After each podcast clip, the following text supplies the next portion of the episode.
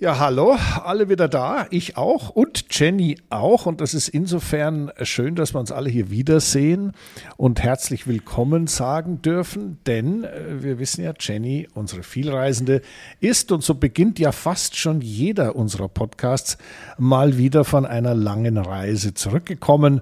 Ein kleiner Katzensprung nach Jakarta und schon ist sie wieder da. Aber Jenny, äh, ich bin ja froh, dass du es wieder zurückgeschafft hast. Ich war aber auch froh mitzukriegen, dass du es überhaupt erst mal dorthin geschafft hast. Wie war denn so die Reise? Und, und, und wieso ah. nach Jakarta? Also muss man schon mal erklären. Christian, ein Katzensprung. besser könnte man es nicht zusammenfassen. Sollen wir es dabei belassen? Nein. Erst einmal auch von meiner Seite ein riesengroßes Hallo. Entschuldigt bitte, wenn ich heute nicht ganz auf der Höhe bin, weil ich bin wirklich gerade erst zur Haustüre rein, habe meinen Hund begrüßt, habe mir einen Kaffee gemacht, sitze hier mit meiner Flasche Wasser und dem Mikrofon und Aufnahmegerät neben mir, denn äh, Arbeit, äh, Arbeit ist, ist, ja, ist ja nicht das halbe, sondern das ganze Leben. Ne? so, ich bin also zurückgekommen aus Jakarta und Während der Reise habe ich mir auch so überlegt, ich glaube, mein Aufenthalt vor Ort war kürzer als die Reise, nee, nicht, nicht wahr, glaube ich, sondern auf jeden Fall, wenn ich Hin- und Rückreise äh, zusammenrechne, war kürzer als meine Reisezeit. Ja, Christian, ich bin gut angekommen, vor allen Dingen mit Blick auf letztes Jahr, äh, mit, mit, Blick auf 2022, das Formel E-Rennen dort. Da gab es Probleme mit meinem Reisepass, der wurde mir nämlich gestohlen. Ich wurde auch von einem Insekt gebissen und landete Samstagnacht in der Notaufnahme. Glaubt mir, das wollt ihr nicht erleben, das war ein Abenteuer auch für mich. Das heißt, ich, ich reiste also mit leichtem Bammel nach Jakarta. Ihn hatte schon immer gesagt, okay, mein, mein, mein Pass, den klebe ich jetzt an meinen Körper dran. Naja, ich bin jedenfalls gut angekommen nach einer ja, langen Reise. Es ging dann los. Ich bin von Nizza nach Frankfurt, Frankfurt, Singapur, Singapur, Jakarta. Die ein oder andere Verspätung kennt man ja heutzutage. Koffer hat es aber mal geschafft, was ganz schön ist. Angekommen in einem schönen Hotel mitten in der Stadt. Ähm, angekommen am Abend, da war es schon dunkel. Das heißt, die Fahrt dorthin dauerte aber trotzdem lange, weil Jakarta, Riesenmetropole, ähm, da steckt man auch mal gerne im Verkehr. Ja, aber äh, so, Jenny, klebte, kle, klebte der, der Reisepass noch irgendwo oder, oder wie hast du das gelöst? Nein, Nein, okay, Nein. Gott sei Dank. Mein, mein, erster, mein erster Satz, ich habe, ähm, mein Hund ist zu Hause geblieben, natürlich, und ich habe zwei Freundinnen hier zu Besuch aus London, die haben die Tage auf meinen Hund aufgepasst und mein erster Satz war, mein Ausweis ist noch da. Die ja. wissen das nämlich alle. Also eine erfolgreiche das Reise, eine erfolgreiche, erfolgreiche Reise, muss man wirklich Reise, sagen was meinen Ausweis betrifft. Und ich war auch nicht im Krankenhaus. So, aber nun erstmal zum Grund der Reise. Denn Formel E fand ja wieder statt. Und ähm, das war wirklich, muss ich sagen, ein schönes Wochenende. Kurz und knackig. Es war ein Doubleheader. Ich persönlich habe aber nur am Samstag gearbeitet, weswegen ich auch jetzt schon, schon zu Hause bin. Ähm, am Sonntag gab es noch ein zweites Rennen, da war ich aber gar nicht mehr live an der Strecke vor Ort sondern da ging es dann schon zurück und ja, jetzt Montag zurück zu Hause. Und ähm, wie war es? Also ich muss sagen, die eine, eine, ein Moment war ganz süß beim Checkout im Hotel. Das war derselbe Mann wie beim Check-in. Und äh, der, der hatte mir dann ganz stolz am Sonntag erzählt, dass er gestern beim Rennen war und, äh, und sich das angeschaut hatte und war total begeistert und total happy. Und so war eigentlich das Gefühl von allen Menschen, mit denen ich vor Ort gesprochen hatte. Also es waren viele auch von meinen Gästen im letzten Jahr schon da gewesen, die, denen das so gut gefallen hatte. Es ist ja auch im Moment das jetzt abgesehen von Indien in diesem Jahr, das einzige Rennen in der Region. Und mal schauen, wann, wie, wo, ob China zurückkommt. Und ähm, ja, den, den Leuten hat es gefallen. Am, auf, der, auf der Strecke, beziehungsweise was die WM angeht, hat sich auch ein bisschen wieder was getan. Es gab einen ähm, zu meiner Freude starken ein starkes Maserati-Team und ähm, ja, aber, aber, Stimmung war gut. Es wurden natürlich wieder die ähm, ja, Traditionsbands waren dort und Tanzgruppen. Das bauen die wirklich immer sch schön auf, dass man eigentlich, egal wo man ist, immer so ein bisschen Flair von dem eigenen Land mitbekommt. Und ja, was kann ich sagen? Stimmung gut, Rennen, Soweit auch von dem, was ich mitbekommen habe. Und ja. Äh, ja gut, Jenny kann, ist wieder heile zurück. Da kann ich dir ja vielleicht sagen, was beim Rennen los war. Das war ja meine Spezialität, ohne dass ich dort war. Nein, Spaß beiseite. Äh, es ist ja gut, dass die Formel E auch in, in solchen, ich sag mal, doch für uns recht exotischen Ländern äh, ein, einen, eine Plattform gefunden hat, die äh, wohl auch ganz erfolgreich läuft. Die Rennen waren cool. Wehrlein hat äh, sehr stark gekämpft und hat ein Rennen gewonnen und das aus deutscher Sicht natürlich alles fantastisch. Äh, Maximilian Günther hat das zweite Rennen gewonnen, also der erste Sieg äh, für Maserati, ich glaube seit den 50er Jahren, ja. ja. Und ja. Äh, das sind dann schon so Sachen, finde ich, die ein bisschen Motorsportgeschichte schreiben und die auch, wenn man es hier in Deutschland vielleicht nicht ganz so richtig brüllend mitbekommen hat, was da abging.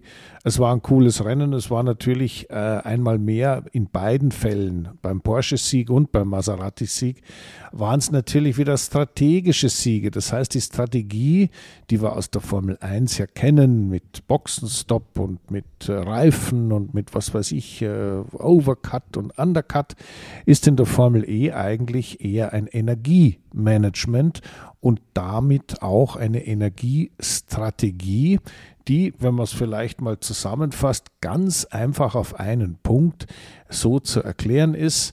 Äh, ich muss halt ganz genau wissen, wann ich anfange, Vollgas zu geben. Also man rollt so vor sich hin und man fährt so wie bei der Tour de France und ganz wichtig ist, irgendwann gibt man einer Gas und dann müssen alle mit. Und das, wenn zu früh passiert, dann habe ich hier die falsche Strategie. Da gibt man nämlich der Strom aus und die Batterie ist leer, bevor das Rennen aus ist. Und äh, wenn ich zu lange warte, bin ich zu weit hinten und komme nicht mehr vorbei. Ähm, das sind so die Dinge, die man in der Formel E dieses Jahr gelernt hat. Und da kann man, finde ich, auch ganz gut zuschauen dabei. Und äh, die Strecke war halt ein klassischer äh, ja, Formel E Stadtkurs. Du hast ja ein bisschen Blick gehabt darauf, aber äh, da sieht man also jetzt nicht so den wahnsinnigen Unterschied. Äh, das ist nicht so wie der Unterschied zwischen Monaco und Barcelona, wie wir es jetzt hatten von vergangenen auf dieses Wochenende in der Formel 1. Genau, Formel 1 fand ja auch statt. Aber ich habe noch eine Frage. Du hast, hast du beide Formel E-Rennen schauen können oder den Sonntag nur angeschnitten bedingt durch die Formel 1? Nein, die war, das war ja ganz am Morgen. Äh, ah, okay. Ja von Weil am Sonntag, das Sonntagrennen, das hatte ja, soweit ich weiß, zwei Runden mehr als das Samstagrennen. Und was ich nämlich auffällig fand beim Samstagrennen, ist, dass die Autos nach der Zielüberfahrt noch über drei Prozent oder mehr Energie hatten. Und das war wirklich die letzten Rennen oder generell bei der Formel E sind die eigentlich bei null bis nur noch einem Prozent. Und da hatte ich mich schon gewundert, wie das denn sein kann und habe dann aber erst im Zuge dessen erfahren, dass im nächsten, am Sonntag, am folgenden Tag dann eben zwei Runden mehr kommen. Das heißt, da war natürlich dieses Energie Energiesparthema wahrscheinlich wieder etwas größer. War das auf der Rennstrecke zu sehen? Nein, wie immer nicht. Da war normale okay. Action und fertig. Oh. Äh, nein, muss ich dich enttäuschen. Also es ist, äh, wenn man es nicht wüsste, würde man es nicht sehen. Und deswegen glaube ich, soll man die Formel E äh, ja, so weiterrutschen lassen und fertig. Denn äh, dort ist jetzt ja viel Umbruch. Es gibt einen neuen CEO, das ist eine, eine, ein neuer Chef. Äh, neue Besen kehren gut. Also ich bin mir sicher, es wird da auch einige Veränderungen geben.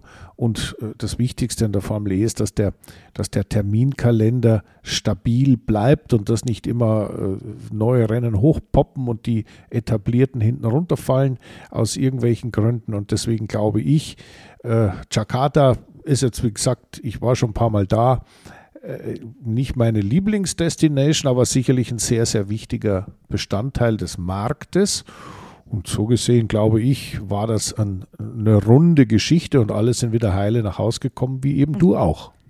Ja, ja, Gott sei Dank. Und wir freuen uns alle schon aufs nächste Rennen, das dann in Portland stattfinden wird. Da freue ich mich ganz besonders drauf, weil da bin ich noch nie gewesen.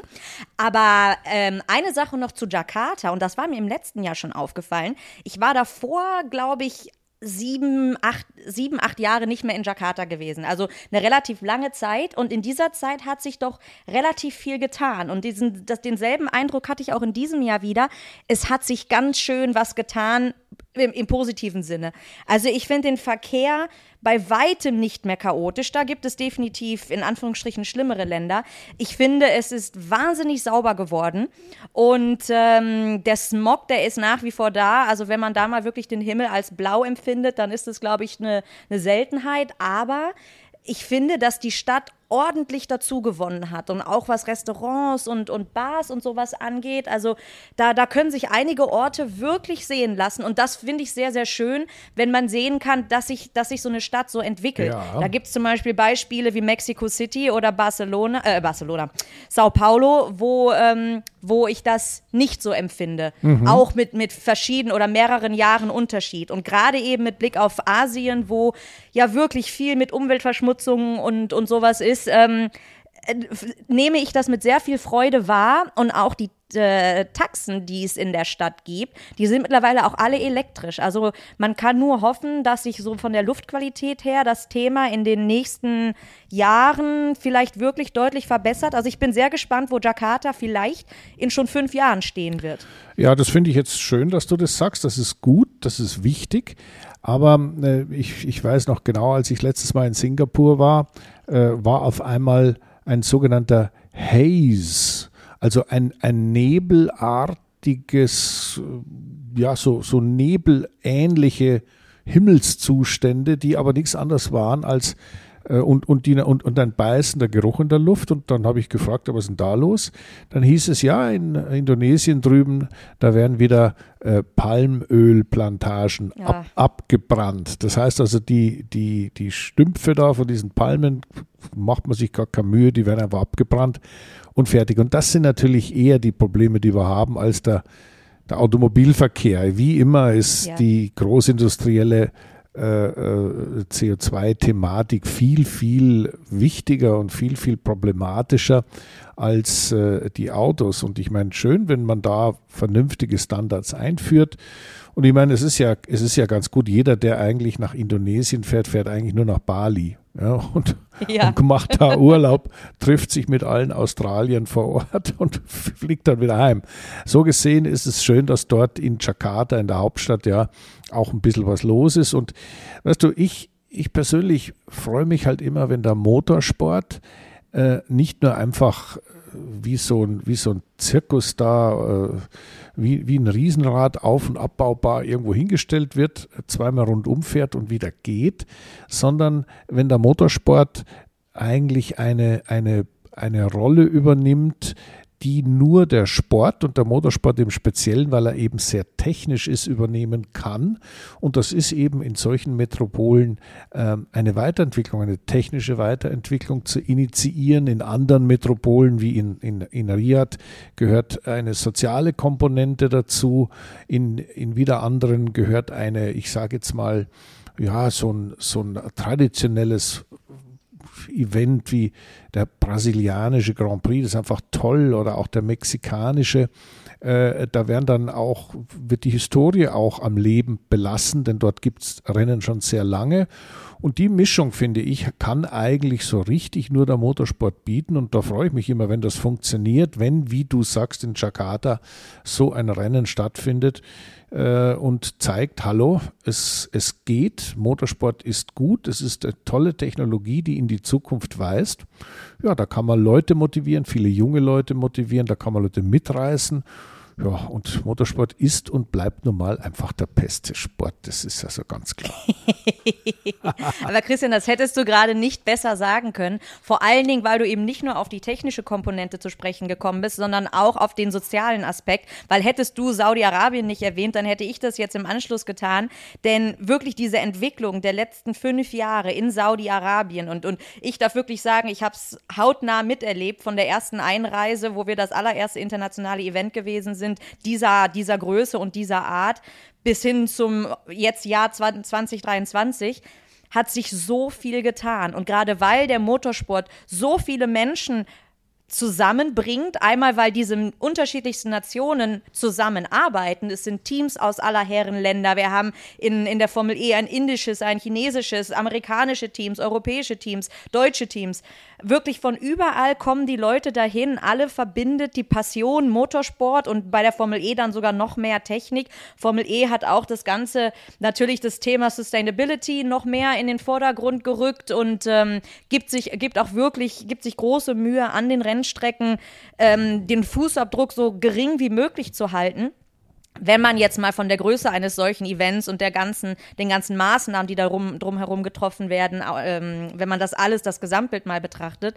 Und äh, es, ist, es, ist, es ist einfach toll. Und ja. äh, dann wirklich auch mal solche Städte wie Jakarta mit einzubeziehen. Wir waren ja auch, ich sag mal, Hongkong ähm, war auch spannend dort zu reisen. Dann konnten wir jetzt seit vielen Jahren nicht nach China gehen. Wir waren das letzte Mal in China in, auf einer Insel namens Sanya. Ähm, und jetzt wahrscheinlich kommt China im nächsten Jahr wieder zurück. Und das, das ist natürlich dann ja spannend, wenn man, wenn man die Menschen über diesen Weg zusammenführen kann. Und natürlich auch noch spannende Rennen auf der Rennstrecke sieht. Man sitzt ja nicht nur da und trinkt Kaffee, sondern es geht ja auch noch um was. Ja, aber äh, warum hast du dann kein Rennen gesehen? Hast du nur Kaffee getrunken? Nein, das erste Rennen habe ich ja ah, gesehen. Ah, hat sie gesehen. Aber, ah, das, der, aber ich konnte es nicht mehr, ich konnte es dann nicht, nicht, ja. äh, nicht vergleichen. Also den, ja, also, äh, den Porsche Pas Pascal-Sieg, den konnte ich, äh, da konnte ich die Porsche-Leute neben mir jubeln hören. Und ich arbeite, arbeite ja auch relativ eng mit Porsche zusammen bei der Formel E. Das heißt, da ist die Freude dann immer riesengroß bei denen. Und ja, ich freue mich mit für sie. Ja, nein, also ich gönne dir jede Freude, gar keine Frage. Ich, ich musste das nur so kurz nochmal an, anfügen, denn äh, vor lauter Arbeit merkt man gar nicht mehr, dass da ein Autorennen stattfindet. Ja. also. Das ist manchmal wirklich so. Das Qualifying betrifft das eher. Ja, da ja. muss ich wirklich sagen, gerade zu dieser Zeit bin ich oft so beschäftigt. Aber das Rennen, da habe dann ich auch Zeit, mich hinzusetzen und den, die Stunde wirklich zu genießen. Was ich aber nicht genießen konnte, das war Barcelona. Und da habe ich nur mitbekommen, das Qualifying, da habe ich, glaube ich, was verpasst. Rennen ist wieder Sieger wie immer. Ja, aber also, Mercedes scheint aufgeholt zu haben. Du, du sprichst jetzt gleich mal oder du machst jetzt gleich mal eine charmante, elegante Gesamtzusammenfassung des Wochenendes. Die Formel 1 fährt in Barcelona. Und äh, ja, also äh, da muss man natürlich jetzt Folgendes sagen. Also nachdem der Imola Grand Prix ja abgesagt wurde wegen dem Hochwasser, hat äh, alles sich dann nach Monaco begeben und hat dann äh, mit dem üblichen, mit der üblichen Kritik alles zu klein, Glitzer, alles zu bling, eng, bling, nee, Glitzer, äh, Glamour und bling, bling. Ja, wurde gefrotzelt und ge, geschimpft. Und irgendwann war der Grand Prix vorbei und es hieß Halleluja, wir gehen jetzt nach Barcelona, dann wissen wir mal endlich, was Sache ist. Na gut, also endlich. Ich finde, man weiß eigentlich schon längst, was Sache ist in der Formel 1. Es gibt eigentlich außer Red Bull niemand, der gewinnen kann. Aber, und jetzt kam man nach Barcelona und da passierte das, was, auf was die ganze iberische Halbinsel verzweifelt gewartet hat. Es hat geregnet. Und das war natürlich sagenhaft, weil da ein freies Training ins Wasser fiel oder zur Hälfte zumindest. Und auch im Qualifying, und du hast das gerade angesprochen, kam das Wetter ein bisschen dazu, um, um, die Mischung da herzustellen. Und da fragt man sich jetzt, ja, sag mal, geht's noch eigentlich? Ja, äh, es ist trocken da draußen. Es ist so ein bisschen, so ein kleines Pfützchen war noch da. Ähm, darüber werden wir gleich konkret reden. Also Nick de Vries im Speziellen, aber da wirst du uns dann natürlich die psychologischen Background geben. Aber zuerst mal allgemein, äh, auf einmal war es ein bisschen feucht und aber eigentlich auch nicht anders als sonst. Und schon gab es unglaubliche Unterschiede. Auf einmal fuhr der Norris mit dem McLaren in die zweite Startreihe und alle haben sich die Augen gerieben. Äh, auf, auf, auf einmal kam der Perez hinten und vorne nicht auf Speed. Ich spreche vom Qualifying. Und es gab also wirklich so ein paar Dinge. Äh, unser lieber Freund Leclerc äh, in seinem schönen, tollen roten Ferrari fuhr also und fuhr und hat bemerkt, dass das Auto in Linkskurven was anders macht als in Rechtskurven. Also da war auf einmal schon die Formel 1 Welt ein bisschen auf den Kopf gestellt, immer, immer mit der Ausnahme Verstappen. Und hm. äh, jetzt glaube ich, nachdem ich ja solche Trainings selbst auch oft genug gefahren bin, wenn so die Ideallinie trocken ist und noch so ein bisschen feucht und die Temperatur nicht richtig gut ist, ja gut, das ist eigentlich etwas, kommt es immer darauf an, wie kriege ich meine Reifen auf Temperatur. Na gut, das weiß inzwischen jeder Motorsportfan. Das Reifenfenster. Hast du das mal gesehen, so ein Reifenfenster? Nee. Gibt's auch nicht. Es ist ja, deswegen. Gut, Jenny, das Reifenfenster. Nein, es ist jetzt gelogen, denn äh, äh mein, mein lieber RTL-Kollege Heiko Wasser hat mal ein Reifenfenster bauen lassen. Also so ein richtiges Fenster, da haben wir durchgeguckt und gesagt, das ist also jetzt unser Reifenfenster. Nein, alles Quatsch.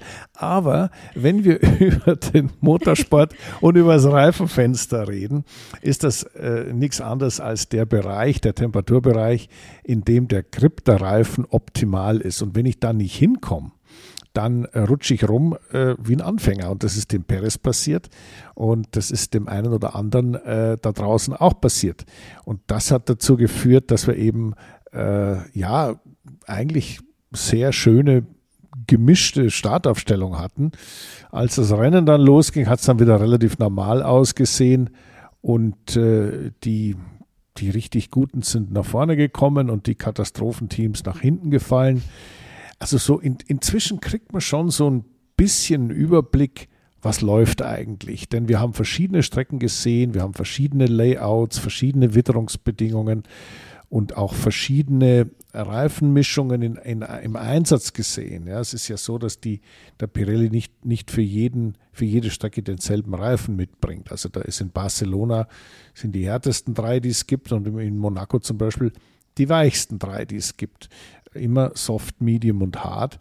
Und äh, das ist natürlich dann äh, ganz spannend zu sehen, wie sich das so, wie, wer kommt womit eigentlich am besten zurecht. Und da hat man inzwischen schon einen ganz guten Überblick bekommen.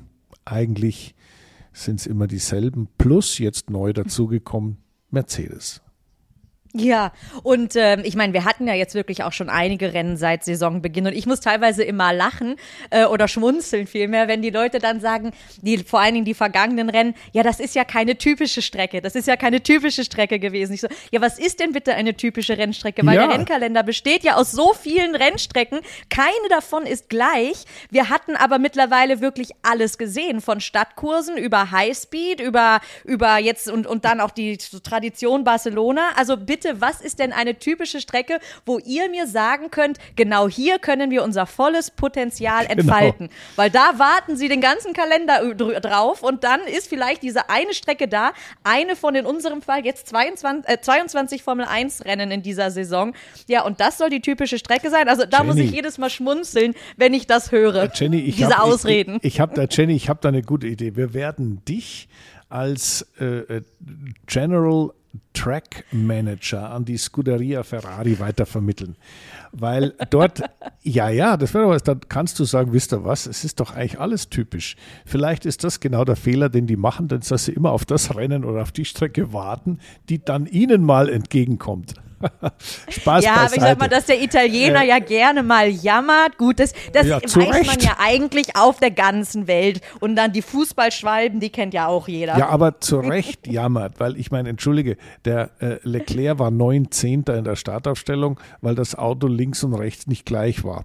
Gut, das muss man auch mal kurz erklären. Also es kann immer mal, sowas kann passieren. Wenn man ein, an einem Auto, kannst du ja viele Sachen einstellen und auch viele Sachen falsch einstellen. Und das ist normalerweise einfach sowas, äh, dass irgendetwas falsch eingebaut war, der klassische Finger Trouble oder falsch gemessen war oder irgendwas kaputt war. Äh, man hat dann das ganze Heck ausgetauscht, im Rennen ging es dann wieder. Nur das, was geht bei Ferrari, ist halt nicht wahnsinnig gut. Und jetzt kommen wir wieder zum Reifenfenster. Diesmal aus der anderen Blickrichtung betrachtet. Ich meine, ich weiß, du hast ja mitbekommen, Ferrari frisst Reifen. Der Haas auch ist sowieso so, so, sagen wir mal, ein artverwandtes Auto. Und die machen die Reifen kaputt innerhalb kürzester Zeit und irgendwelche anderen fahren mit denselben Reifen im, auf derselben Strecke problemlos 20 Runden länger, ohne dabei Zeit zu verlieren. Und das, ja, das ist schon eigenartig.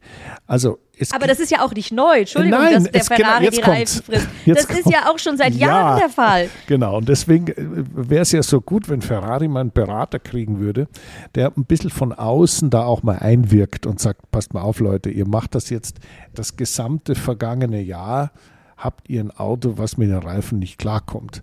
Jetzt geht es dieses Jahr los, alles neu, neuer Teamchef und die Techniker sind alle gefeuert und jetzt geht es neu von vorne los und alles wird besser.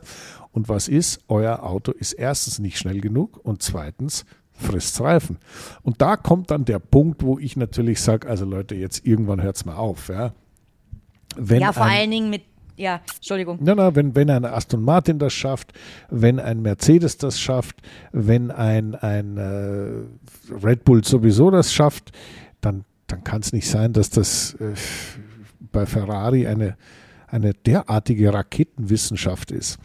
Und da muss man sich. Absolut. Ja, ja. Und jetzt könntest du dir vorstellen, was, was du bist jetzt kein Ingenieur, aber du bist ein, ein, ein ambitioniertes, eine ambitionierte Frau, die sich mit Motorsport beschäftigt. Äh, was deiner Ansicht nach kann es denn sein, dass ein Rennreifen auf einem Auto geht, auf anderen nicht? Boxenstopp und schauen uns etwas an, und zwar den CyberGhost VPN. CyberGhost VPN ist ein führender Anbieter in der Datenschutz- und Sicherheitsbranche, hat weltweit 38 Millionen Nutzer und eine hervorragende Bewertung bei Trustpilot und über 9000 Surfer in 91 Ländern ermöglichen das Ändern des virtuellen Standorts. CyberGhost VPN verbirgt die IP-Adresse und verschlüsselt die Internetverbindung für sicheres und anonymes Surfen. Das bedeutet, wir haben uneingeschränkten Zugriff auf geografisch gesperrte Inhalte in verschiedenen Ländern. Denn somit kann ich zum Beispiel Formel 1 Rennen auch außerhalb Deutschlands oder Österreich und Schweiz schauen, wie zum Beispiel mit dem ORF. Und das kann ich mir kostenlos angucken, indem ich nämlich meinen Standort einfach ändere. Also ich bin auch viel unterwegs, viel im Ausland und äh, es gibt ja viele Motorsportserien, die Formel 1 allem voran, aber da schaue ich schon gerne mal rein und ich höre es mir schon auch gern in der deutschen Version an und das Ganze ist ja auch kompatibel mit über 40 großen Streaming-Plattformen und sichert bis zu sieben Geräte gleichzeitig. Und es funktioniert auf verschiedenen Geräten, Smartphones, Desktops, Laptops, Tablets, Smart TVs und Spielekonsolen. Wir ermöglichen 83% Rabatt auf einen Zwei-Jahres-Plan. Zusätzlich gibt es vier Monate kostenlos mit 45 Tage Geld-Zurück-Garantie. Dafür müsst ihr die folgende Website besuchen: cyberghostvpn.com slash boxentalk und da bekommt ihr unser Angebot. Ja, pass auf, ich musste erst mal eine andere Geschichte erzählen. Ich dachte, jetzt kommt, woran kann es liegen, dass das bei Ferrari so ist? Unabhängig davon, ich weiß auch, also ich kann dir erzählen, damals, Erzähl, damals war erzähl. ich das ein oder andere Mal ähm, im Ferrari-Werk und auch dort, wo die die normalen Straßenwagen bauen. Und äh, da bin ich dann als, da war ich noch ein bisschen jünger, es war Sommer, ich hatte ein Kleidchen an und ich weiß nicht, vielleicht hat der ein oder andere Zuhörer von uns schon mal äh, das Glück gehabt, einen Ferrari zu kaufen. Man weiß es ja nicht. Wenn ja, dann toll, dass ihr so fleißig seid und das geschafft habt. Ist ja ein schönes Auto. Man merkt aber, wenn der ankommt, da ist immer irgendwie das ein oder andere, mal klebt hier noch eine Folie. Irgendwas ist immer. Also es ist nie hundertprozentig korrekt. Naja, und als ich dann das erste Mal in dieser Fabrik war oder genau da am Fließband, wo die wirklich die Autos zusammenschrauben, lief ich da rum, blieb irgendwann stehen, drehte mich um und so, so doof das jetzt klingen mag, da stand dann plötzlich die gesamte Truppe vom Fließband und starrte mir hinterher. Das soll jetzt nicht bedeuten, dass ich mich in dem Moment besonders toll fand, aber ich sag mal, als Blonde zwischen den Italienern, es war auf jeden Fall sehr lustig anzusehen. Ich dachte nur so, ah ja, genau, und das, das Band lief ja weiter. Das heißt, in dem Moment haben die ja vergessen, die ein oder andere Folie genau an der Stelle abzuziehen. mal. Und, und da muss ich einfach, wenn ich jetzt auch Ferrari sehe, Ja. ich denke jedes Mal, oh, welche Frau lief denn da wieder bei der, bei der, beim Zusammenbauen des Autos vorbei? Ähm, und ich muss mich immer wieder an diese, an diese Situation zurückerinnern. Ja, um Gottes Willen, das ist ja, das ist ja furchtbar. Also hast du, also ich meine nicht nur, dass du die Produktionslinie, äh, Linie, the Production Line bei Ferrari nachhaltig durcheinander gebracht hast, aber das ist ja, wir werden, nein, wir machen folgendes, ich sehe schon, nicht nur als internationale Streckenberaterin für Ferrari bist du klasse, sondern du solltest auch mit Fred Vasseur mal Kontakt aufnehmen und fragen, ob du nicht die Produktionsabläufe mal beobachten dürftest, weil du hast einschlägige Erfahrung und du könntest da äh, helfend und bessernd eingreifen. Also ich rufe den Fred heute Nachmittag mal an und sag ihm, da gibt es die Jenny, die würde sich gern entspannen. Und dann kann ich im Anschluss auch noch die Fahrer beruhigen, denn die sind so jung und die müssen so frustriert sein und mittlerweile so eine Wut im Bauch haben, weil Ferrari, ich meine, Ferrari, es ist, es ist nicht irgendwie eine, eine Marke, die sich da was zusammentuftelt und sich den großen Traum von der Formel 1 erfüllt. Nein, wir reden über Ferrari und die kriegen das nicht hin. Ja, also jetzt äh, danke, dass du so genau beantwortet hast, woran es liegen kann. Warum Ferrari Reifen frisst. Ja. Also gut, jetzt wollen wir mal eine, so gut es geht, auch einmal versuchen, da so eine, so eine, ja, sagen wir mal, äh, eher technische Herangehensweise äh, in Betracht zu ziehen. Das muss nicht technisch sein, es kann auch so sein, wie du sagst. Aber ich persönlich kenne mich auf der technischen Ecke einfach deutlich besser aus. Und ähm, deswegen äh, muss man wissen, ein Reifen ist ja eine eigene Konstruktion, die der Pirelli sich erdacht hat und dann kommt eine Gummischicht drauf und das Ganze wird dann im Zusammenspiel äh, auf der Felge mit der Radaufhängung, äh, muss das dann über eine sogenannte Kinematik, das heißt über die Bewegungsabläufe der der Radaufhängung muss gewährleistet sein, dass dieser Reifen, wenn es irgendwie geht, auch äh, mit seiner Aufstandsfläche immer am Boden ist, weil die Aufstandsfläche ist ja immer die einzige Verbindung des Autos mit der Fahrbahn. Und wie das passiert, in, ob man da jetzt mit einer Druckstrebe oder einer Zugstrebe die Kräfte überträgt und das dann irgendwie auf den Stoßdämpfer, auf die Feder, auf den Stabi, also den Anti-Roll-Bar, der das Seitenneigen verhindert, wie das alles umgelenkt wird, das ist alles schön und gut. Aber hm, da gibt es natürlich erstens Unterschiede und zweitens, und jetzt kommt das, was, äh, glaube ich, letztendlich das Hauptproblem ist, spielt ja die Aerodynamik. Das heißt, wo, wenn man mit diesem ja, Ziegelstein, sage ich mal, durch die Luft fährt, wo treten da die Kräfte auf, die das Auto am Boden halten? Ein bisschen weiter vorne, ein bisschen weiter hinten. Was passiert, wenn ich mit den Rädern einschlage? Dann ist die Luft auf einmal ganz anders und will in die andere Richtung fließen. Damit ändert sich das wieder. Dann habe ich noch eine, eine unterschiedliche Bodenfreiheit, wie hoch das Auto über dem Boden ist oder wie sehr es mit dem, mit dem Monocoque, mit dem Chassis aufsetzt.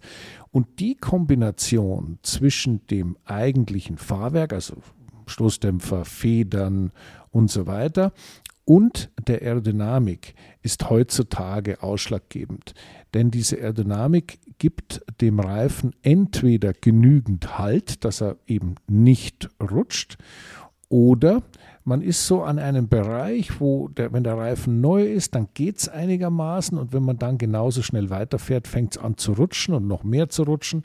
Dann passiert das klassische Graining, das ist dieses Radier Gummiabrieb, wenn man jeder hat mit dem Radiergummi schon mal ordentlich radiert. Und das, was übrig bleibt, sind immer diese Gummiwurzeln da und die sind natürlich bei einem Rennreifen vom Reifen runter radiert. Und damit ist natürlich der, der, Tod des Reifens vorprogrammiert und das Ende der Performance vorprogrammiert. Und jetzt kommt es halt sehr darauf an, dass man seine Aerodynamik gemeinsam mit der Radaufhängung so kombiniert, ja, überarbeitet, dass es dann halt klappt. Und das ist erstaunlich, dass das bei Ferrari noch nicht hinbekommen wurde, weil das ist keine Raketenwissenschaft. Also das ist nicht so, dass man da äh, auf einmal nur noch mit Fragezeichen äh, über dem Kopf dastehen muss und sich, und sich die Haare kratzt, sondern es ist etwas, was es seit Anfang an, seitdem Rennautos existieren, immer schon gegeben hat. Und je mehr Aerodynamik dazu kam, umso klarer war das, äh, wie es denn sein muss. Sonst, sonst funktioniert es nicht gescheit. Und das hat sich, das ist jetzt nicht neu. Das ist nicht nur, weil ja, anderes Regelwerk oder Autos sind größer oder Pirelli oder nein, das gab es schon immer. Ja, und das Ferrari-Problem ist ja aber eben auch nicht neu.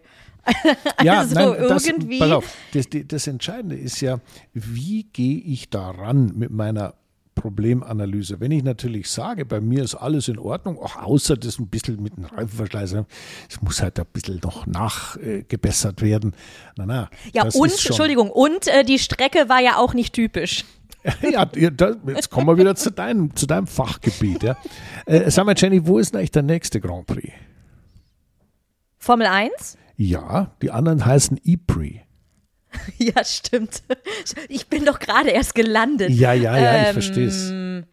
Was kommt Montreal, jetzt? Kommt jetzt ich wollte gerade sagen, ich wollte gerade sagen, Kanada kommt, oder? Ich wollte es gerade sagen. Ja, gut.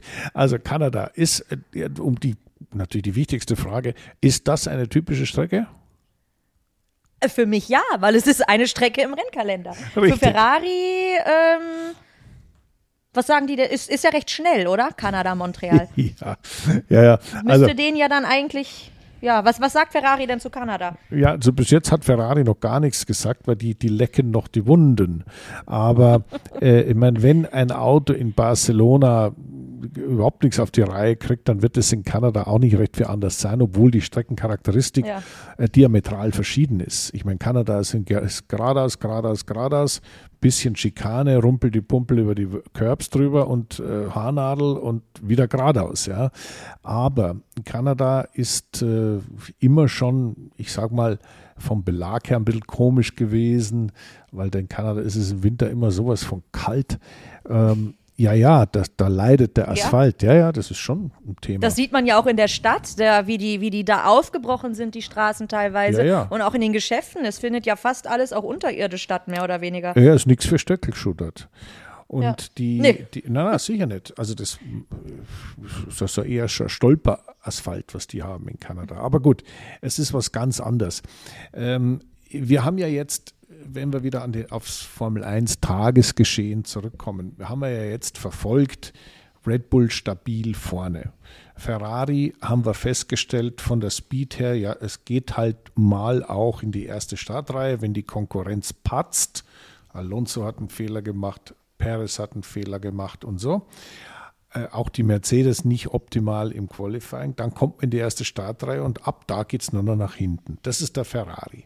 Jetzt wenn wir mal die Stabil anderen, inkonstant. Stabil inkonstant oder zumindest mal konstant schlechter werdend. Genau. Und also doch wieder stabil. Also, ja, es ist der rote Faden ist ja da, ist da, nur nicht in die richtige Richtung. Genau so ist es. Nein, und jetzt einmal die anderen betrachtet. Ich meine, wenn du mal genau hingeschaut hast, der Mercedes war ja wirklich eine Katastrophe am Anfang der Saison. Und irgendwann äh, kam dann der Ruf vom Chef und ich erwarte, dass jetzt das auch das bei Ferrari irgendwann passiert, der gesagt hat, bis hierhin und nicht weiter. Jetzt machen wir mal einen radikalen Schnitt. Jetzt hat der Mercedes ja mit einem ganz komischen Konzept, also es war ja ein Auto ohne Seitenkasten, wo irgendwo die Kühler versteckt waren und das war es dann. Ähm, was ganz Komisches gehabt und da kam auch die Vorderradaufhängung dazu. Wir haben gerade vorhin über Aufhängung, über Fahrwerk gesprochen und da hat der Toto Wolf gesagt, passt mir auf, ihr lieben Ingenieure. Ihr erzählt mir dauernd, dass das Auto mein W14 eigentlich ganz gut ist. Ich stelle nur fest, es ist auf der Strecke langsam und schlecht. Und deswegen machen wir jetzt Folgendes. Mir ist jetzt der Kragen geplatzt. Wir machen jetzt unser sensationelles anders Konzept schaffen wir ab. Wir fahren jetzt mit Standard. So wie der Red Bull fährt in der Vorderradaufhängung, genauso wie mit den Seitenkästen. Und dann haben wir mal zwei Parameter ausgeschlossen. Daran kann es nicht liegen. Weil wenn es bei den anderen funktioniert, funktioniert es auch bei uns.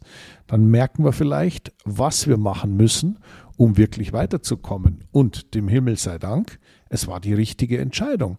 Denn das Auto ist wie verwandelt. Das Auto fährt sich auf einmal wieder wie ein Rennauto. Lewis Hamilton strahlt und lacht. Und deswegen Und deswegen hat man jetzt eine Baseline gefunden. Man ist immer noch Lichtjahre vom Red Bull weg, aber eine Baseline gefunden, wo man sagen kann, okay, also jetzt haben wir mal also ein paar Fragezeichen haben wir abgehakt. Und jetzt kümmern wir uns um die Performance. Und das ist auch die genau richtige Herangehensweise in solchen Sachen. Man muss manchmal einfach Sachen ausschließen und sagen, nein, da tun wir jetzt nicht mehr lang rum und, und rätseln, ob nicht unseres doch besser ist als das andere, sondern wir machen einfach, das ist einfach nicht mehr da. Jetzt ist alles gleich. Und dann schauen wir mal, wie wir hier wieder unsere Handschrift reinkriegen und das also improven, also verbessern. Glaubst du also auch, dass ähm, Mercedes, dass das jetzt konstant so weitergeht, dass die auch in Kanada, in Montreal erfolgreich weiter vorne äh, sich, sich steigern werden nochmal? Ja, das ist so leicht gesagt, ja. Nur ich, ich gehe da immer, äh, weißt du, kennst mich ja, ich, ich habe ja immer gern so, so normale Sachen, die jeder nachvollziehbar vergleichen kann, ohne dabei ins komplizierte Technische abzuschweifen. Es ist zum Beispiel folgender eine Tatsache gewesen, dass die Herren Russell und Paris nebeneinander losgefahren sind. Ich glaube, der eine Elfte, der andere Zwölfte oder sowas. Und der Russell hat auf der Strecke ganz klar den Perez besiegt. Er ist Dritter geworden, Perez Vierter. Und das zeigt, dass ein Mercedes in der Lage ist, einen Red Bull zu schlagen. Noch nicht einen Verstappen zu schlagen. Ja, der Perez ist nun mal äh, nicht diese, aus demselben Holz geschnitzt, das wissen wir. Aber das war vor ein paar Rennen undenkbar. Da ist der Perez Kreise gefahren um die. Und deswegen glaube ich, wenn man sich sowas vor Augen hält, dann sieht man, wow, also das hat jetzt mal, der Schuss hat gesessen. Da sind sie mal wirklich weitergekommen. Ja, vor allen Dingen ist es immer, finde ich sowas immer schön zu sehen, weil man dann sieht, der Fahrer, natürlich ist der Fahrer entscheidend. Äh, klar, kann der Fahrer nur am Ende eine gewisse Prozentzahl ausmachen, weil ein Verstappen würde auch nicht im Williams jedes Rennen gewinnen. Aber wenn man dann zwei Fahrer hat, die in einem ähnlichen Auto sind oder der eine sogar wie jetzt bei in Russells Fall eigentlich in einem schwächeren Auto sitzt und trotzdem an Perez vorbeiziehen kann, dann, ähm, dann finde ich das aus fahrerischer Sicht immer wirklich stark mit anzusehen sehen. Und nochmal mit Blick auf Ferrari, müssten wir doch jetzt eigentlich, haben die doch jetzt ihre Lösung und ihre Antworten auf ihre Fragen, was können wir nur tun? Sie müssen einfach jetzt auch Red Bull und Mercedes kopieren, weil wenn es bei Mercedes geklappt hat, dann wissen sie doch, okay, das, äh, das Red Bull-Konzept ist richtig. Wir bleiben jetzt nicht unsere, wir bleiben jetzt nicht stur und glauben aber, dass unser Konzept trotzdem gut ist. Nein, offensichtlich ist es das nicht. Also müssen wir gucken, wie wir jetzt auch unser Auto so hinbekommen, dass ja, ja. es den anderen ähnelt. Ja, ist ich, doch eigentlich einfach. Ist total einfach. Ich sage, jetzt noch der dritte Grund unseres heutigen Gesprächs, wo wir rausfinden, äh, in unserem heutigen Gespräch, dass du zu Ferrari musst. Das ist ganz klar. Ich sollte einfach häufiger einfach. übermüdet aus Jakarta landen und danach mit Ferrari telefonieren. Die, die, die fahren nächstes, äh, beim nächsten Formel 1 Grand Prix, fahren die um den Sieg, sage ich dir. Alles klar. Also ich, ich werde da ganz. Ich rufe den Leichte Selbstüberschätzung, Jenny. Ich rufe den Fred Vasseur an heute Nachmittag. Nein, schön. Also die, die, äh, es war jetzt kein, jetzt um die Zusammenfassung in Barcelona, es war kein wahnsinnig spannendes Rennen. Es gab relativ für, für Barcelona viele Überholmanöver. Das lag aber einzig daran, dass ähm, das eine Zwei-Stop-Strategie war und viele im Offset waren. Das heißt also nicht zur selben Zeit Reifen gewechselt haben. Das heißt, der eine hatte einen besseren, der andere einen schlechteren. Und dadurch, dass man diese langsame Schikane weg hatte, war halt die Belastung auf der linken Seite des Autos wahnsinnig hoch. Und damit ist natürlich auch der Reifenverschleiß relativ hoch gewesen. Und entsprechend hat immer der, der einen frischen Reifen drauf hat, konnte natürlich Kreise fahren um die anderen. Und so kamen doch relativ viele Überholmanöver zustande. Und äh, die Großwetterlage in der Formel 1 hat sich ganz vorne nicht geändert, in, bei den Verfolgern sehr wohl, denn den Mercedes können wir jetzt getrost als den ersten Verfolger von Red Bull einstufen. Ja, Kanada haben wir angesprochen. Das ist noch in weiter Ferne, also in zwei Wochen. Aber du kennst mich gut genug. Was habe ich am Abend gemacht? Gestern Abend? Ja. Das wirst du uns jetzt verraten. Ja, also was mache ich sonst immer am Abend, Sonntagabend? Ach so, deine, deine, deine Motorsportsendung mit Ja, die, die sowieso. Deine Highlight-Sendung. Die Highlights, die habe ich sowieso gemacht. Also den, bei Sport 1 äh, die, die, die Highlights, Formel 1 Highlights-Sendung am Sonntagabend, das sowieso. Aber danach gab es ja noch was. Und was läuft immer am Abend im Fernsehen? IndyCar. Ich kann Aha. da jetzt ist doch, man muss da auch ein bisschen gucken, was die, die Ericssons und die, und die Grosjeans dieser Welt machen. Nein, da war äh, das nur, äh, ich wollte es einfach nur dir kurz noch erzählen. Ähm, in Detroit äh, war da, also in Motown, ja, war der, der IndyCar Grand Prix. Und das war, also ich bin ja selbst auch dort gefahren mit der Formel 1. Ich bin dort gefahren auf Belle Isle. Das ist so eine im Detroit River so eine kleine Insel mit den Indycars. Und als ich jetzt gesehen habe, dass man von der Insel, die ja eigentlich sehr schön war und sehr nett war als Rennstrecke, wieder zurück in die Innenstadt gegangen ist, habe ich erst, mein, war meine erste Überlegung, Gottes Willen, die werden doch nicht auf der alten Formel 1 Strecke fahren, die ja ein Stadtkurs war. Also das ging da so um, um das Renaissance Center rum. Also das so ganz haben sie es nicht gemacht, aber die Strecke sah natürlich original so aus wie damals ähm, als ich da gefahren bin. Und das oh, war cool. eine so wellige, bucklige Betonbahn. Das kannst du dir nicht vorstellen. Also mal ganz ehrlich, völlig undenkbar für uns Formel 1, Formel E, FIA, Europäer, Sicherheitsstandards. Für die Schnöse liegen, ja, verwöhnt. Undenkbar. Das ist eine Strecke, da musstest du fahren mit, ich sag jetzt mal, fast einen Zentimeter mehr Federweg. Du musstest fahren mit, also das, dass die nicht dauernd abgehoben sind beim Geradeausfahren war alles. Und entsprechend hat es natürlich gekracht und gecrasht da dort. Also es war sehr amüsant mal wieder, wie Indica so oft aber ähm, es zeigt natürlich schon, die, die grundsätzliche Herangehensweise dort ist ja dann, sollen sie ja klarkommen, damit sollen sie das Auto so einstellen, dass man über die Buckelpiste auch fahren kann. Und man kann von beiden Welten, von der Indica-Welt und von der Formel 1-Welt schon ein bisschen was lernen. In, also vice versa, also in beide Richtungen hin und her.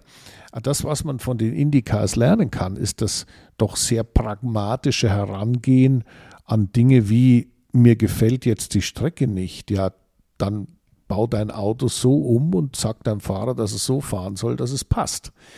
Und ich glaube, da kann sich die Formel 1 ein Scheibchen abschneiden, ohne dass ich jetzt sagen will, man muss auf solchen Bodenwellen unbedingt ein Autorennen veranstalten. Also da gibt es auch schönere Strecken. Aber äh, es gibt halt in Amerika keinen kein Herrn Hermann Thielke, der da so eine Strecke hinbaut und alle sagen Halleluja, sondern das macht die Stadtverwaltung in Detroit und die sagt halt, ja, nehmen wir die Straße und die und da machen wir hier, hier könnte man noch ein, eine Haarnadel einbauen und so machen wir das.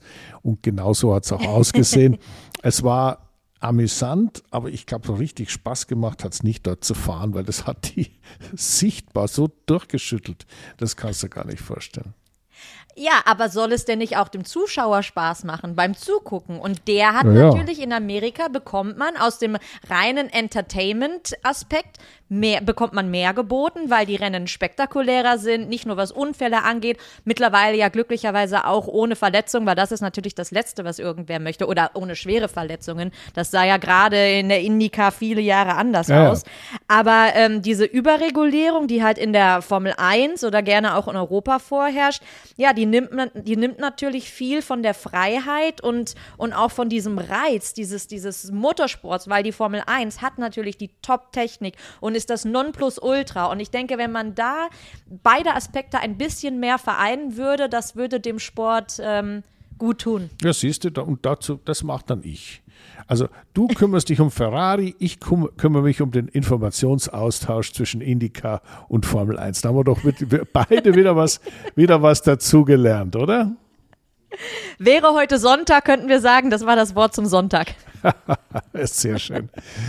Ja, Jenny, du dann ähm, würde ich mal sagen, solltest du jetzt in die, in die Chill-Phase übergehen, dass du dich wieder ein bisschen in Europa. Ich muss erstmal duschen. Akklimatisieren. Gut, dann, das ist jetzt natürlich sehr wichtig.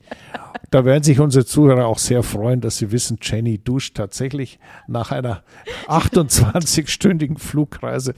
Und ähm, ja, ich kann dir nur sagen, gewöhn dich wieder gut ein. Ich habe auch viel, viel zu tun hier diese Woche und freue mich schon auf unser Wiederhören mit unseren Zuhörern, aber natürlich auch mit dir kommenden Dienstag. Da geht es mir genauso wie dir, Christian. Vielen Dank an alle und bis zum nächsten Mal.